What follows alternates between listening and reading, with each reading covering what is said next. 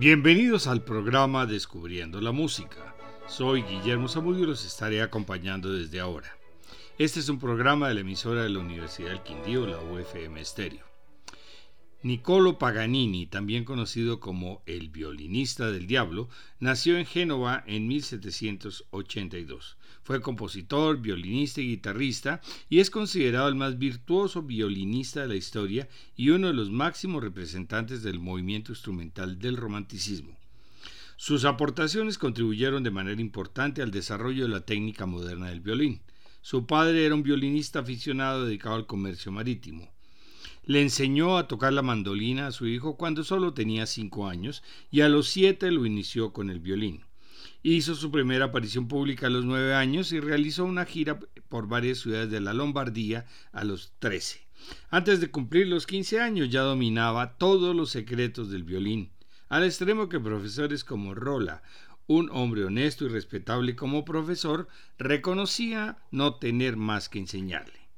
Nicolo se impuso una autoformación muy estricta, pues ensayaba aproximadamente 15 horas diarias. Entre sus composiciones se destacan los 24 caprichos para violín solo, opus 1, de 1818, probablemente su obra más famosa y más compleja seis conciertos para violín y orquesta, nueve cuartetos para guitarra y cuerdas, varias obras para guitarra, mandolina, viola y fagot, y piezas como La Danza de las Brujas de 1813 y Tarantela de 1830.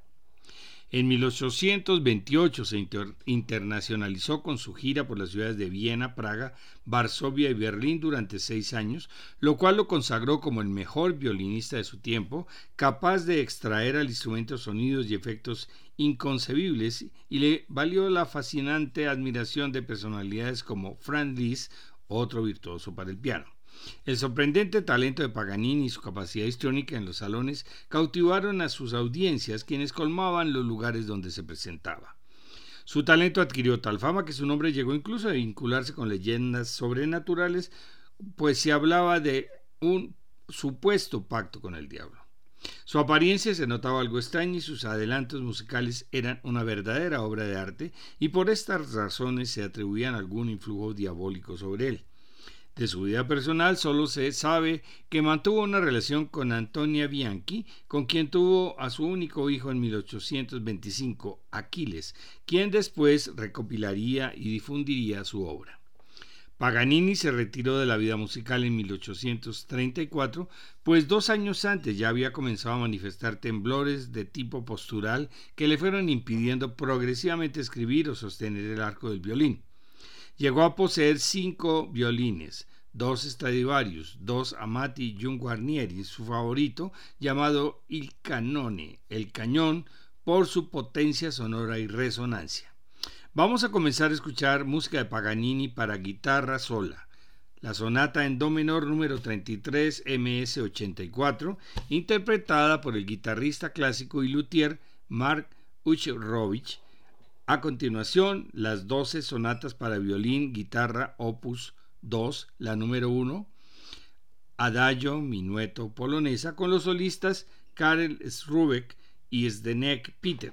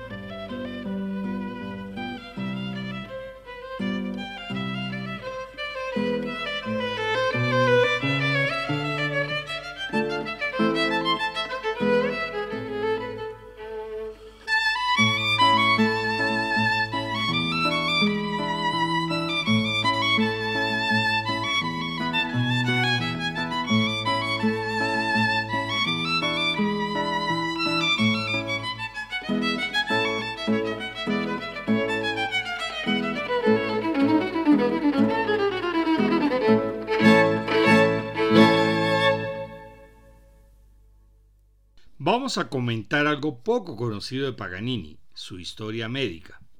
El músico fue descrito como un hombre muy alto, delgado, demacrado, con una marcada palidez desde la infancia, y a los 28 años se evidenciaron signos de envejecimiento prematuro. Era más enjuto, su cara tenía un aspecto cadavérico y tenía muchas arrugas en su piel delicada. Su cabello era largo, negro, ralo y escaso, con marcadas entradas frontales. Su nariz aguda y prominente, labios muy delgados y orejas muy grandes sus manos huesudas con las venas muy marcadas, sus pies sorprendentemente grandes y su cuello largo y arrugado. Su médico personal, Francesco Vanatti, publicó en una revista de París un estudio de los atributos fisiológicos de Paganini y afirmó la mano de Nicolo, aunque de tamaño normal, tiene una capacidad de extenderse al doble, debido a la elasticidad de los ligamentos capsulares de los hombros, de la muñeca y de las falanges, y en su mano izquierda, que toca las cuerdas, tiene una extraordinaria flexibilidad de las primeras articulaciones que le permite, sin cambiar de posición de la mano, moverse en forma lateral sin extensión anormal, haciéndose con facilidad, precisión y rapidez. En opinión del médico, no podría haber alcanzado tal grado de virtuosismo sin esta base innata y única de atributos anatómicos y fisiológicos.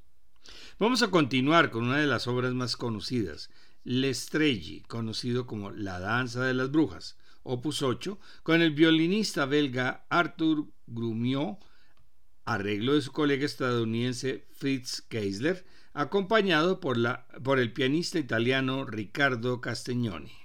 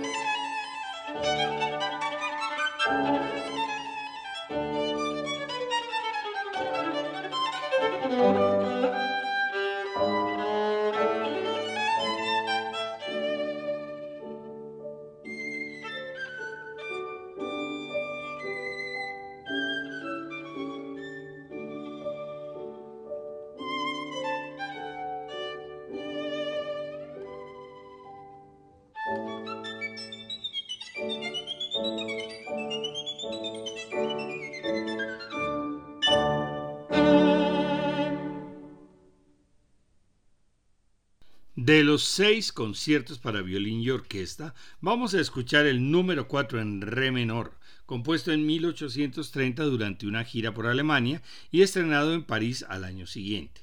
El influyente compositor alemán Louis Spohr opinó que se trataba de una mezcolanza de genio, niñería y falta de buen gusto. Paganini ocultó esta partitura y no lo volvió a interpretar. Solo hasta 1954 se recuperó y se estrenó nuevamente en París, precisamente con Arthur Cumiot en el violín que escucharemos a continuación, acompañado por la Orquesta Nacional de la Ópera de Monte Carlo dirigida por Piero Bellugi. Sus tres movimientos, Allegro Maestoso, Adagio Flebile con Sentimiento y Ronda Galante, Andantino Giaio.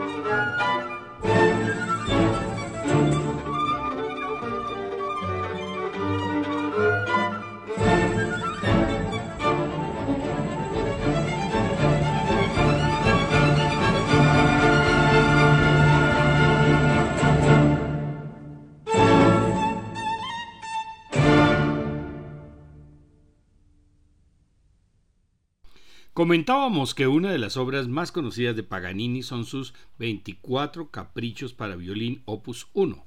Fueron escritos en grupos 6, 6 y 12 y están escritos en forma de estudio y cada número explora diferentes técnicas de violín, trinos de doble cuerda, cambios extremadamente rápidos de posiciones y cuerdas, etc.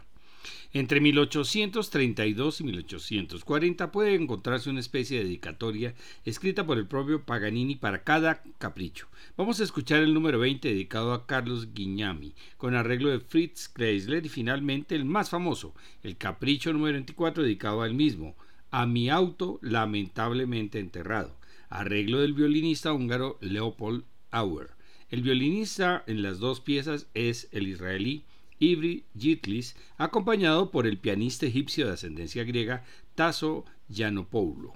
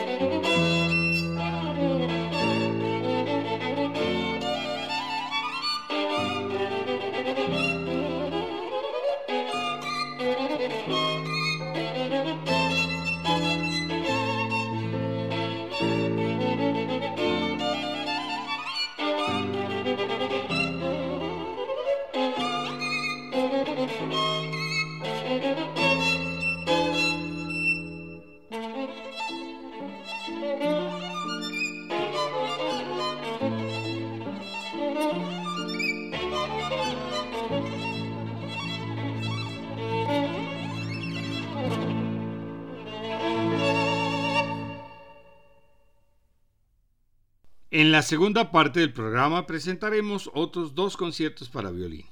Cuando Paganini estrenó su concierto número uno para violín en re, opus 6 en 1817, ya había dejado boquiabiertos a los más exigentes melómanos con la endiablada técnica de sus 24 caprichos para violín solo. Las alucinantes partes para solista de este concierto solo sirvieron para corroborar lo que todo el mundo sospechaba, que Paganini había vendido su alma al diablo. Escucharemos nuevamente Arthur Grumiaux con la Orquesta de Montecarlo. Nueve años después, en 1826, Paganini estrenó su concierto para violín número 2 en Si menor opus 7. Para sorpresa del público, en esta ocasión hizo a un lado toda la parafernalia del instrumento solista para concentrarse en un cristalino estilo melódico de, delicadeza, de delicada belleza. Se le suele llamar la campanela, pues en el último movimiento se debe tocar una campanilla cuyo sonido debe intentar imitar el violín, el solista. Todos estos programas se pueden descargar de la página descubriendolamusica.co para escucharlos cuando uno quiera. La próxima semana presentaremos música del francés Héctor Berlioz. Les esperamos. Gracias por su audiencia, buenas noches y felices sueños.